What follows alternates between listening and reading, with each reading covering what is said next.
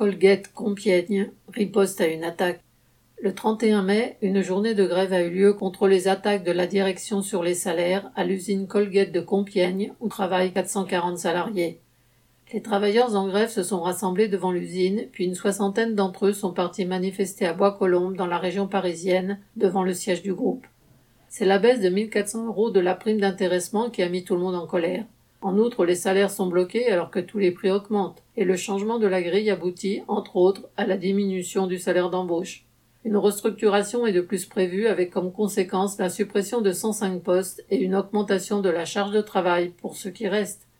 Colgate est une multinationale dont le chiffre d'affaires est de 15,4 milliards d'euros pour l'année 2021, en hausse de 6% par rapport à l'année précédente. Elle a versé 1,574 milliards de dividendes aux actionnaires, des dividendes engrangés grâce au travail de tous dans cette usine qui n'a jamais cessé de tourner durant tout le confinement.